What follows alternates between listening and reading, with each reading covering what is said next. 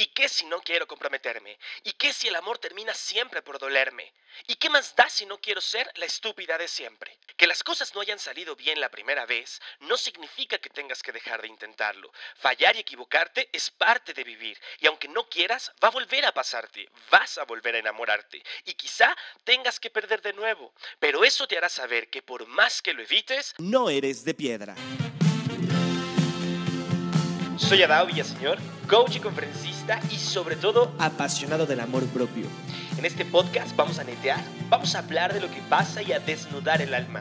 Mi propósito, que te reconcilies con tu historia, que venzas al maldito ego y aprendas a enamorarte de la mujer que hoy eres hasta la raíz. Así que bienvenida y ten presente siempre que... Amor propio primero. Como siempre y en cada episodio me da muchísimo gusto recibirte y vamos a hablar de este tema porque creo que para empezar hay que desprendernos de ciertos paradigmas para poder hacer siempre las paces con no querer estar en una relación. Yo tengo mis propias ideas al respecto para, para este tema, para este dilema. Mira, pero esto sin duda debe de ser una construcción en exceso bien personal y algo que solo te corresponde de manera única entender y aceptar a ti. Y para ello, siempre hay que procurar, como siempre digo, tener las ideas y los conceptos bien claros. ¿Por qué te digo esto? Mira, la respuesta es facilita, es sencilla. Estar en una relación de pareja no tiene que ser un deber ser, un must en la vida de ninguno de nosotros. Pero socialmente así es, forma parte de los deberes ser que tenemos en esta vida como seres sociales estando en sociedad uno de nuestros grandes deberes ser, y como la gente nos mira y como pareciese que tenemos que cumplir con este precepto, es estar en pareja. Y cuando estamos en pareja, cumplimos un objetivo. Y cuando estamos en pareja cumpliendo ese objetivo, al mismo tiempo vamos a desbloquear niveles adicionales. Niveles que además le dan sentido y rumbo al resto de nuestra vida. Entonces, mira, esto más o menos funciona y se ve de la siguiente manera. Cuanto tú más segura estás de quién eres y de lo que quieres, cuando verdaderamente te encuentras en ese lugar, es cuando menos propósito le encuentras a estar con alguien.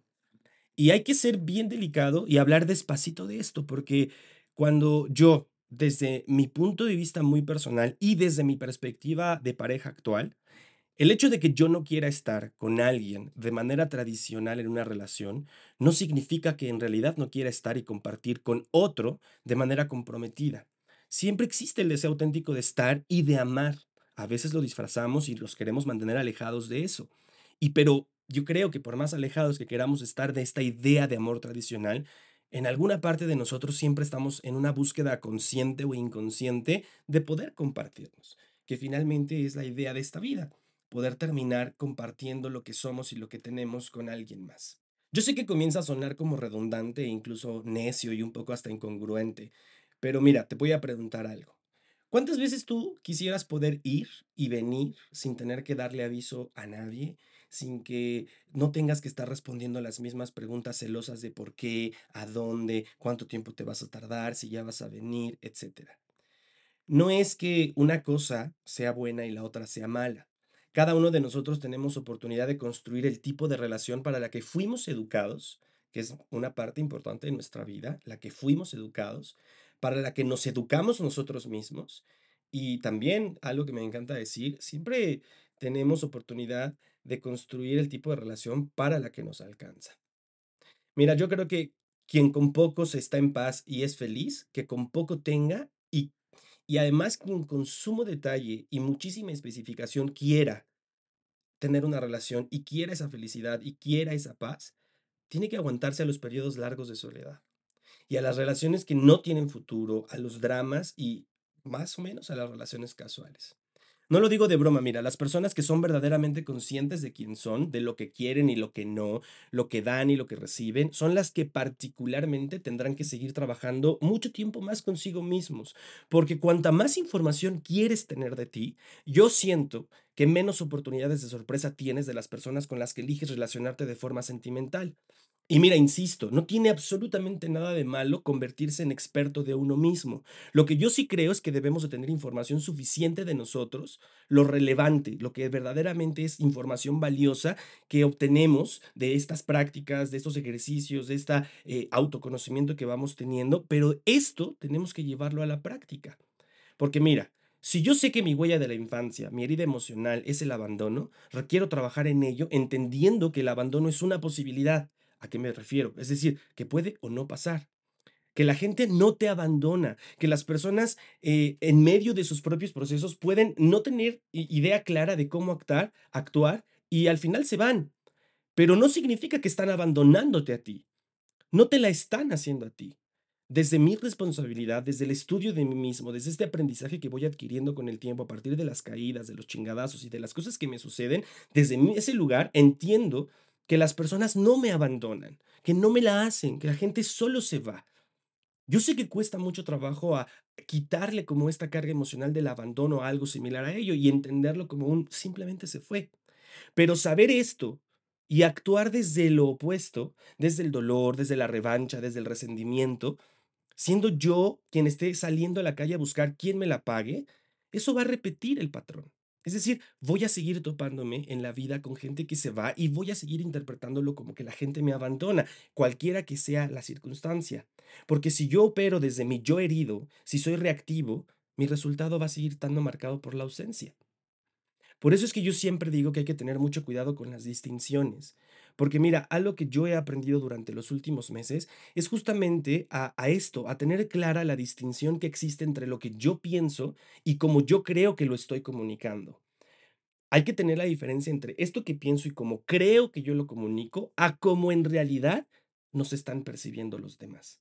Porque ciertamente en nuestra cabeza cualquier expresión de nuestra verdad, de tu realidad, de tu conciencia adquirida, muchas veces puede sonar y, y sobre todo sentirse como agresión que seas percibida como arrogante, créemelo. Y, te lo voy a decir así, un sábelo todo nunca, pero nunca cae bien. Hablemos más de esto, mira, hablemos mm, de esto más a fondo. Cuando nos construimos con grandes especificaciones, cuando le sumamos bastante detalles y nos volvemos expertos en juzgar y criticar la vida y comportamiento desde los demás, parados desde esta eh, conciencia adquirida, pseudoconciencia adquirida, somos percibidos como lejanos, como sangrones, como arrogantes. E insisto, no hay nada de malo en ser específico. Míralo así. Te lo voy a contar en un ejemplo menso. Cuando tú llegas a un restaurante de hamburguesas, llegas, te posicionas frente al mostrador y ves el menú y en el menú hay hamburguesas. Entonces, al ordenar pides tu hamburguesa favorita, pero al mismo tiempo le pides por favor al cajero que te está tomando la orden que a tu hamburguesa no le ponga mayonesa y que le quiten la cebolla. Porque, ¿qué tiene de malo no querer comer con mayonesa y cebolla algo que a ti te gusta tanto como tu hamburguesa favorita? ¿Por qué tendrías que comerte algo con cebolla cuando además tú fuiste explícita en que a ti no te gusta la cebolla? Porque se vale querer que no te guste la cebolla.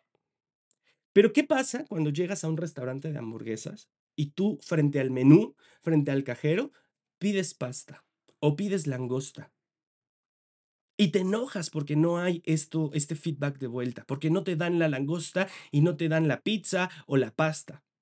Yo te digo, ¿por qué tendría el restaurante de hamburguesas tener que darte a ti un plato de pasta? ¿Por qué tendría el cajero que tener que darte explicaciones de por qué eligieron ser un restaurante de hamburguesas y no un restaurante que pueda cumplir con tus especificaciones? ¿Por qué ese lugar tendría que cambiar todo lo que es solo para que tú puedas ser feliz, para que tú estés en paz. Mira, aunque suene muy tonto el ejemplo, es exactamente como solemos presentarnos en las relaciones nuevas. En los primeros encuentros, cuando yo llego con alguien nuevo que además yo tengo intenciones de conocer para poder crear una relación. Por muy incipiente que esto sea, ¿eh? por muy comenzadito que esté, si está únicamente en la parte de intercambiar textos, lo que sea. ¿Por qué ¿por qué llego yo a este tipo de relaciones mostrando lo que no quiero? Porque fíjate, siempre solemos y jodemos con aprender eso primero, lo que no quiero en la vida. Pero ese es otro tema. Está bien en la vida saber cuáles son tus expectativas y querer mostrárselas a los demás, pero ojo ahí, porque es donde se encuentra la trampa que nos juega el ego. El hecho de que tú estés clara contigo y estés 100% certera de quién tú eres, de lo que tú quieres y a dónde vas, no va a poner al resto de las personas en el mismo nivel ni en el mismo papel que tú. La gente afuera viene con su propio menú hecho y aunque te mueras por comerte una pasta mamalona, no va a convertir a un puesto de hamburguesas en un restaurante italiano. Y doble ojo ahí, porque nada tiene de malo ser un puesto de hamburguesas, de hot dogs o de lo que sea.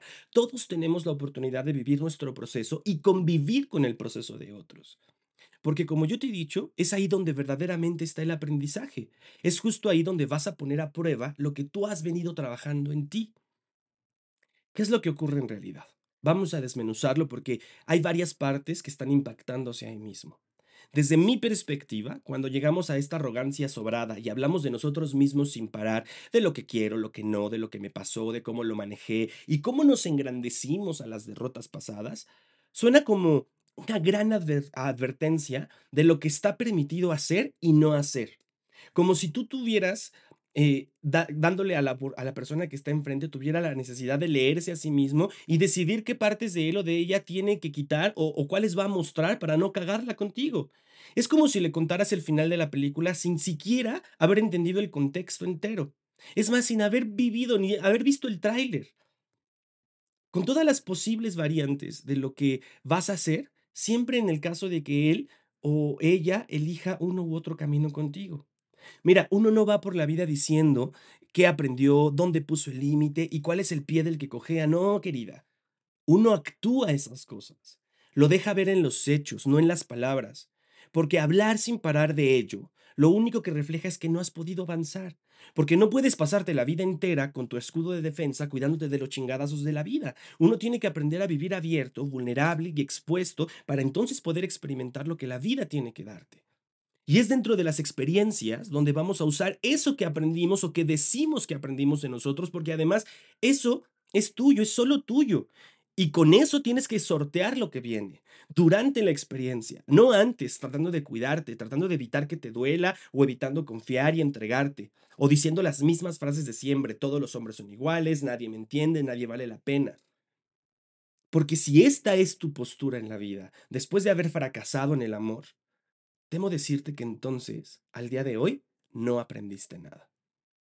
Porque cuando esta persona a la que recién vas conociendo, con la que saliste un par de veces, cuando esta persona no vuelva a llamarte, no te escriba de nuevo, no, no tenga o no preste interés en ti, no quiero que te engrandezcas estúpidamente creyendo que fuiste demasiado para él o para ella.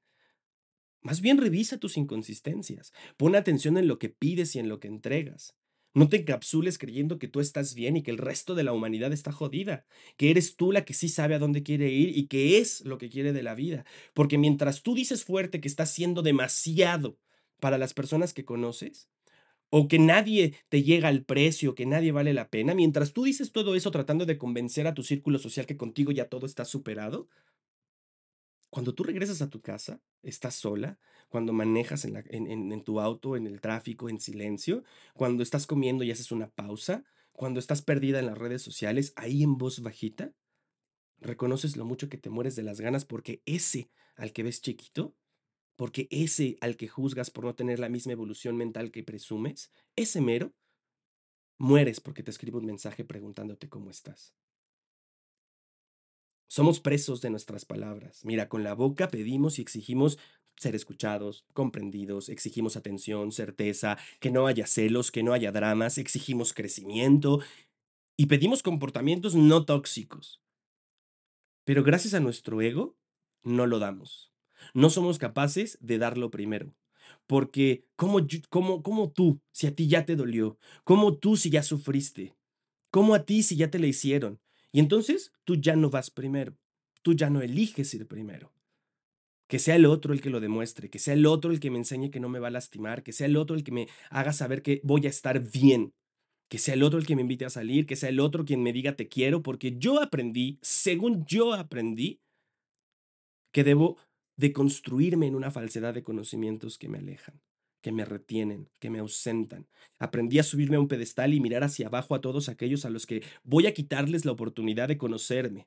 ¿Y sabes qué es lo más estúpido de todo? Que todo eso solo te lo estás haciendo a ti misma. Es a ti a quien le niegas la oportunidad de que otros te disfruten, de que otros sepan que efectivamente aprendiste, creciste y eres, eh, hoy eres una, una persona y un ser humano completamente renovado, con nuevas ilusiones, con nuevos sueños. Porque uno no va ahí por la vida mostrando las cicatrices de guerra.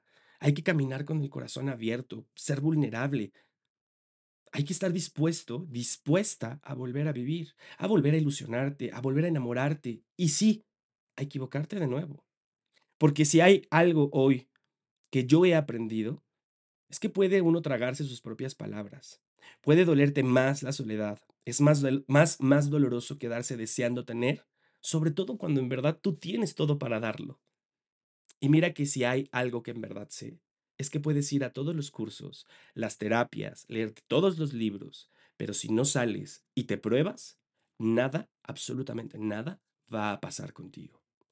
Y la lección más valiosa es que hoy, hoy puedes corregir en el camino, modificarte las veces que haga falta mientras caminas, mientras andas. No esperar a que tengas que levantar todas las piezas y decidas que tienes un corazón de piedra. Encerrarte y perderte la experiencia de vivir un amor bonito. Porque entonces es ahí cuando uno fuerte puede decir que amor propio primero.